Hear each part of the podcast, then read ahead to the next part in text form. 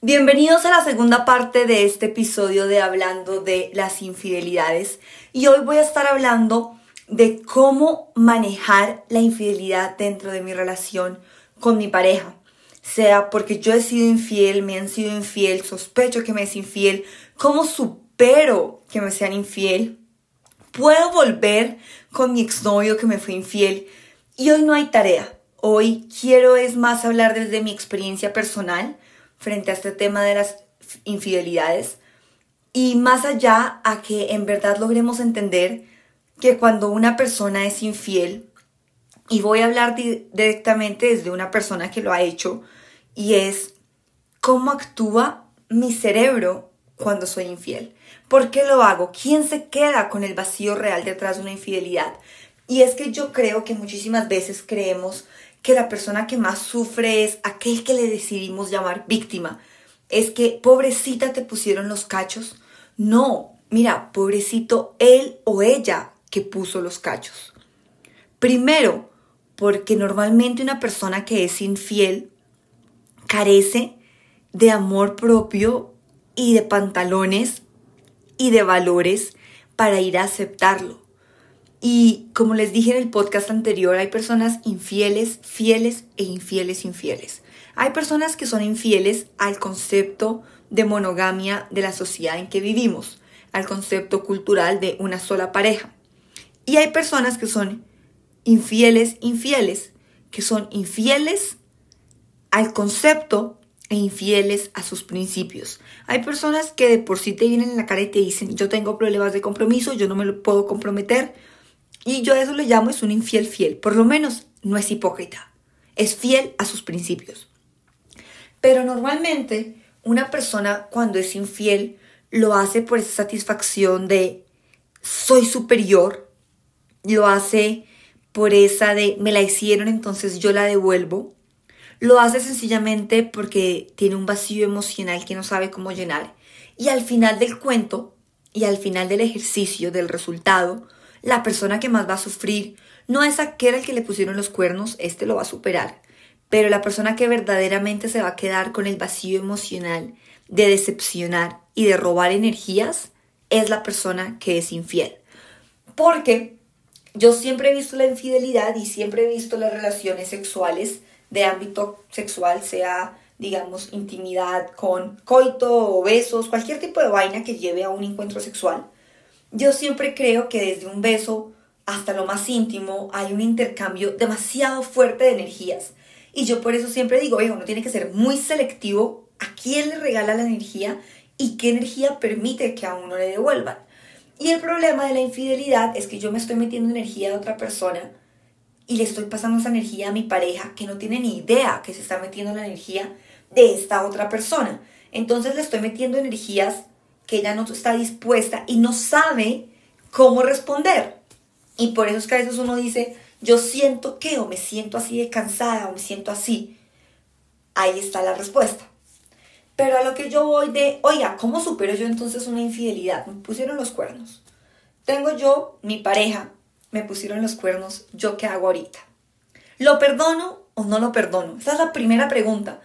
Porque es que yo creo, y lo dije en el podcast anterior en la primera parte y lo repito hoy en día, lo que más duele no es que mi pareja tenga otra persona, lo que más duele es la mentira y el engaño. Porque es que no nos digamos mentiras, porque hoy en día vivimos en una sociedad de que si tú no lo practicas, lo ves normal y lo aceptas, de tener más de una persona para darle un beso. Entonces, no tenemos una sola pareja y tenemos muchas parejas sexuales por todos lados sin compromiso y cuando nos cuadramos o nos empatamos o nos conseguimos un novio y le ponemos título oficial, pues ese jueguito se acaba y ahora sí somos solo dos. Entonces yo digo, oiga, si a ti no te da asco, y lo dije en el podcast anterior, si a ti no te da asco meterte con dos o tres cuando estás soltero, pues cuando estás en pareja no te va a dar asco eso. A ti lo que te da asco es la mentira, el engaño. Y ahí es a donde yo voy que el problema de la fidelidad es creer que somos seres humanos monógonos, que practicamos la monogamía o monogamia, perdón, tengo un problema de acentuación en esa palabra que nunca voy a poder arreglar, pero me entendieron. Y cuando uno le preguntan, ¿perdonarías o no una infidelidad? Yo creo que todas, y vuelvo al punto sin desviarme mucho, o todos, llegamos al punto en sabe que sí, pues sí la perdonaría, porque es que pues, yo no he, hecho, no, no, he sido infiel en muchos casos, digamos, no, yo no he sido infiel, pero, pero la perdonaría pues porque, ay, es que él no quería y me pidió perdón y se ha portado lindo y me ha buscado y me ha rogado. Oiga, puede perdonarlo, yo no soy nadie para juzgar. La primera vez que perdonó una infidelidad tenía 16 años, entonces de ahí para adelante pues como que yo diría que mi concepto de fidelidad pues si uno a los 16 años le pasa eso y uno va ahí bien pendeja y dice, ay sí, es que él no quería, fueron las niñas que se le lanzaron encima, vas a llegar a los 20 pensando lo mismo, es que fueron las otras y no fue él. Hasta el punto en que yo dije, sí, uno puede volver con el man que le puso los cachos, uno puede volver con la vieja que le puso los cachos, pero olvídate que es una relación de dos. Tu relación va a ser una relación abierta por el resto del tiempo que tú sigas en esa relación. Y esto es una mentira y una verdad un poco no popular. Esto es una verdad de esas de hielo, de un baldado de agua fría que muchos no aceptan, pero es la verdad. Un infiel no va a cambiar. Y muchos dicen, no, es que por mí va a cambiar. Él, él, le ponía los cuernos a la novia, pero a mí no. Es que él a mí sí me ama. No. Si tú sabes que te estás metiendo con un hombre infiel, prepárate mujer o hombre, si tú sabes que te estás metiendo con una mujer infiel, prepárate hombre, porque vas a tener una relación de tres o de cuatro. Ahora, eso está bien, si tú estás dispuesto a tenerla y sabes las consecuencias energéticas que eso te trae, adelante tenla. Si estás emocionalmente capacitado, adelante hazlo. La sociedad le pone 50 mil prejuicios sociales. Al punto donde yo voy es que entendamos de que lo puedes hacer, pero no vas a cambiar a un infiel perdonar una infidelidad no va a ser a la otra persona más fiel, va a ser la relación más transparente, más honesta. Entonces, si a ti te ponen los cachos y para ti ese no es un límite, que tú digas, no, no, para mí no es un límite, sigue. Si para ti es un límite y esperas que la otra persona cambie, no sigas, vete de ahí, cierra la puerta y busca el siguiente. Primero sánate y busca el siguiente. Ahora, fui infiel, me arrepiento, ¿cómo recupero a mi pareja? Mira, primero, el problema de la infidelidad, cada ser humano infiel es infiel por alguna razón. Es infiel por la adrenalina, es infiel porque no se respeta, es infiel por gusto, es infiel porque le genera placer, es infiel porque está mal en su relación y está aburrido y no quiere estar ahí, está por compromiso, entonces es un infiel aparte de todo amargado, sin carácter. Y hay así una variedad de personas, entonces si tú eres esa persona infiel que estás buscándote, ¿cómo hago yo para pedir perdón? Antes de ir a hacerlo, reconoce el por qué. ¿Qué hay detrás de tu acto de infidelidad y de tu comportamiento de infidelidad? ¿Estás siendo infiel con tu pareja y fiel a tus principios? ¿O estás siendo infiel a tu pareja e infiel a tus principios? ¿Crees en la monogamia o no crees en eso? Porque si no crees en eso, y hazte esa pregunta realmente, y los invito a que todo el mundo se haga esa pregunta, ¿lo creen y lo consideran fundamental? Sí, excelente, entonces practíquenla. Si ustedes me dicen, hmm, tengo mis dudas, ok, rompan ese tabú que hay de tener una única pareja. No estoy diciendo que yo lo hago, que está bien, estoy diciendo que así es como la sociedad se relaciona y que hay una religión que lo hace, hay una cultura que lo hace y que los musulmanes, no todos, en su mayoría, lo hacen. Y conozco una amiga musulmana y su papá tiene tres esposas y ella tiene diez hermanos. Entonces, a veces en nuestra sociedad occidental es muy difícil entenderlo. Para la sociedad oriental muchas veces es muy fácil de digerir. ¿Hasta qué punto para ustedes eso es importante? Y desde ahí planteense por qué soy infiel y cómo puedo sanar la infidelidad. Volviéndome a la pregunta de qué hago, reconoce el por qué. Una vez uno reconoce si lo está haciendo por adrenalina, por falta de amor, porque mi relación está mal, ahí tú empiezas a atacar el problema de raíz. Si lo hiciste porque tu relación estaba mal, no, mira, esa relación no va a volver a estar bien. Entonces no vuelvas. Si tú me dices, no, mi relación no estaba mal, fui yo de pendejo. ¿Por qué fuiste pendejo? ¿Qué te ganó? No, es que la verdad es como que no puedo controlar ese impulso instintivo. ¿Por qué? Porque tal vez tienes una mala comunicación con tu pareja y no eres capaz de comunicarle ese instinto que tienes. Si tienes ese instinto y tu pareja no lo tiene, nunca lo, y no lo hablan, nunca lo van a encontrar. Entonces yo creo que el problema de resolver una fidelidad, un acto de infidelidad de una pareja, y lo digo con testimonio, eh, esto sí lo digo basado en mi experiencia, es encontrar el por qué. Yo por qué lo hice y tú por qué lo hiciste. Yo por qué lo acepté y tú por qué lo hiciste. Lo permití yo y tú lo hiciste, porque eso es de dos. Yo no tuve la culpa de que me pusieran los cuernos. Claramente no la tuve. Yo no fui y dije, ay, no, veías tú, ay, no, es que yo te hice, no, yo no te hice hacer nada. Ahora, ¿tú por qué lo hiciste? Esto, listo, esto, esto fue un problema de comunicación, lo podemos arreglar. Y yo desde la primera vez que lo perdoné supe, esto es una relación abierta. Que yo lo vaya a hacer o no lo vaya a hacer, problema de él y problema mío. Pero yo no voy a pretender que él vaya a cambiar. Si yo perdono una infidelidad, no la perdono desde la perspectiva de esa persona va a cambiar. Yo la perdono desde la perspectiva de me importa un carajo. Y esa es la realidad. Y muchas veces nos queremos mentir y queremos decir, no, yo, yo perdono porque va a cambiar. No, no va a cambiar. Una persona infiel cambia si fue un error y fue una sola vez, una noche. Yo creo que si una persona ha puesto los cachos una vez, una noche, listo, va a cambiar. Pero si es un patrón de comportamiento, no, no va a cambiar nunca. Entonces las personas que están con este tipo de personas tienen que saber que no va a cambiar y que es una conducta que tienen que atacar de raíz.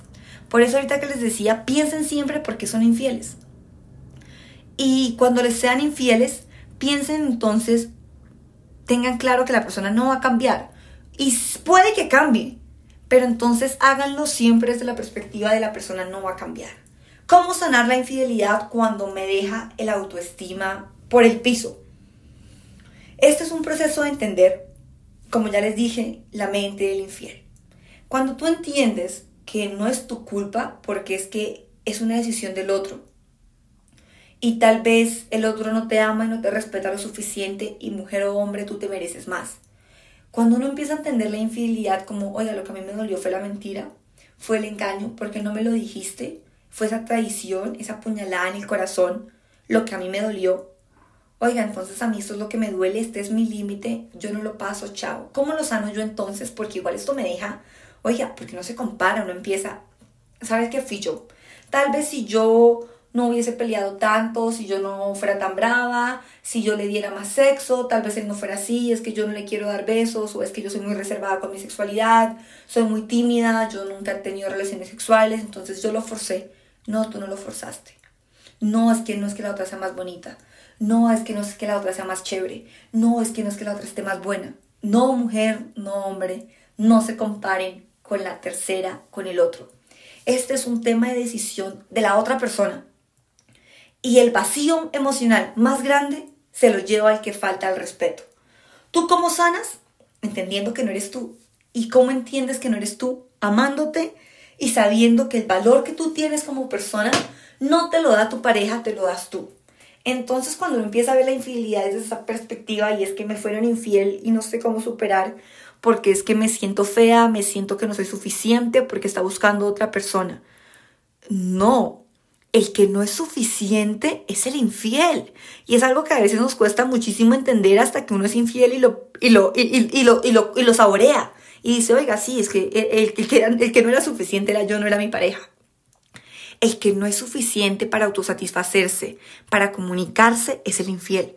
Cuando tú eres la víctima, por así decirlo, pues ponerlo así para que se entienda en palabras coloquiales, tú no hiciste nada mal, no tienes por qué compararte, no tienes por qué sentirte menos, tienes que entender es cómo vas tú a poner tu límite en tu siguiente relación si decides no volver y si decides volver a entender que esa persona no va a cambiar que cambia entonces los principios y las reglas de la relación y los límites, pero no las personas. Uno puede cambiar los términos de la relación, pero no puede cambiar los jugadores del juego. Tú puedes cambiar las reglas del juego, las reglas del monopolio, del parqués, hasta el fútbol, pero no puedes cambiar los jugadores cuando ya empezó la partida. Y esta es una analogía muy real que aplica este término de, las parejas. Yo puedo cambiar mi dinámica en la relación, pero yo ya me metí en una relación contigo y es de los dos. Ya no nos puedo cambiar y yo ya no voy a intentar cambiarte porque si nos metemos a una relación intentando cambiar a alguien, eso nunca va a funcionar. ¿Cómo sanar una infidelidad? En, mi, en lo personal, en mis experiencias, en lo que yo he visto, en lo que yo puedo decirles que puede ayudar, es amándote, es darte cuenta que eso no te define, que no eras tú, no era ella, era él y que eso no significa que no sea suficiente. Y es un proceso que uno hace con uno mismo desde una perspectiva, yo siempre hablo del amor propio. Y la única manera de trabajar el amor propio es conociéndote, disfrutándote y sentir, sin, hacerte sentir productiva y hacerte sentir arte.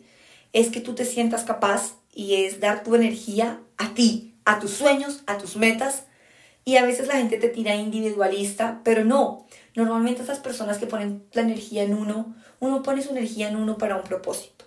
Y esa es la mejor manera de superar una infidelidad, trabajando en el amor propio. Y la única manera de tener un amor propio verdadero, que uno diga, superé la infidelidad porque me hizo sentir insuficiente, pero ahora me siento más que suficiente, es teniendo un propósito en la vida. Y es desligando el valor mío como persona a mi pareja. Y la manera más fácil es enfocándote en ti. Ok, me pusieron los cuernos, excelente. Me terminaron, se fue con otra, me siento mal, es que, es que era ella, es que ella se metió, es que yo siempre supe que ella quería. No, mujer, no es una competencia, es una sociedad que está enferma. ¿Qué haces tú, mujer o hombre? Te paras, te miras al espejo y dices, así funcionan las relaciones del siglo XXI. ¿Quiero ser yo parte de este sistema que está roto? ¿Sí o no? Sí, perfecto. Disfruta. No, este es mi límite, me voy, me hago un ejercicio de autoconocimiento. Digo, esto me gusta, estos son mis sueños y esto nadie me lo va a quitar porque soy yo al final del día, el único que es verdaderamente capaz y responsable del amor propio. Y la única manera de superar una infidelidad, desde cualquier perspectiva, es el amor propio. ¿Por qué? Porque cuando tú eres infiel, tienes que sanar. Y tienes que sanar aún más que la persona que sufre de la infidelidad. Cuando uno es el que comete el acto de la infidelidad es el que más tiene que sanar y el que más tiene que trabajar en su amor propio para aceptar de que, ok, mi naturaleza entonces tal vez no es la monogamia, es la poligamia y tengo que aceptarlo y, y sacarlo, si esa es mi naturaleza. Y si no lo es, tengo yo que trabajar en esa adrenalina que es que esto me da, ay, es que esto me hace sentir vivo, me da adrenalina, es que me hace sentir superior. Oiga, necesita burlarse de otra persona para sentirse superior es porque tiene su amor propio demasiado en el piso. ¿Qué hago yo cuando tengo el amor propio tan en el piso? Tener sueños, metas, propósitos y saber a dónde voy y saber que nada me va a quitar esa paz. Y cuando uno empieza a amarse, no necesita buscar cosas afuera. Entonces no vas a necesitar poner los cuernos porque te tienes a ti. Y si, tienen, son, y si son infieles, no vas a tener que sufrir por ese pendejo o esa pendeja porque eres suficiente para ti. Y si eres la tercera persona, porque es que hay que hablar de la tercera persona, la tercera persona también sufre. Y si eres la tercera persona, con mayor razón. No tienes que compararte ni esperar que él la deje por ti. ¿Qué tienes que hacer? Amarte y asimismo no otorgarle el valor a la otra persona y a los otros dos de la relación a que determinen tu fidelidad, tu felicidad, tu estado de ánimo y tu relación de pareja o de lo que sea. No, cuando uno se ama, la infidelidad se acaba, porque uno es o capaz de enfrentar y decir, no, yo soy una persona polígama, relaciones abiertas, a mí no me hablen de compromiso, y no lo tengo. Y el día que lo quiera tener, me amo lo suficiente que siento que soy capaz de hacerlo. Yo no me, yo no me siento capaz de tener un compromiso, es porque no tengo amor propio para eso. Entonces, si no me siento capaz de tener un compromiso, me tengo que sentir capaz de decir, no quiero compromiso. Si no hago ni lo uno ni lo otro, carezco de amor propio y de principios y de pantalones. Y esto pasa cuando no me conozco. Entonces yo siempre digo, la mejor manera de trabajar una infidelidad desde cualquiera de las perspectivas de soy la tercera persona, soy el infiel o soy la víctima es el amor propio. Si tú te llenas de amor propio, de conocimiento, de autoconocimiento, de no darte duro, de ser compasivo y de no compararte, porque tienes claros tus sueños, tus propósitos y que el único que te quita la paz eres tú, nunca vas a sufrir por una infidelidad. Y esto cuesta, pero es un proceso que tienes que hacer contigo mismo y no hay una fórmula mágica, es darte tiempo a conocerte y a que valga cinco lo que la sociedad imponga, lo que la gente diga. Y esa es la única manera para verdaderamente sufrir, eh, perdón, para verdaderamente no sufrir por las infidelidades desde cualquiera, desde la perspectiva del infiel, de la víctima o de la tercera persona.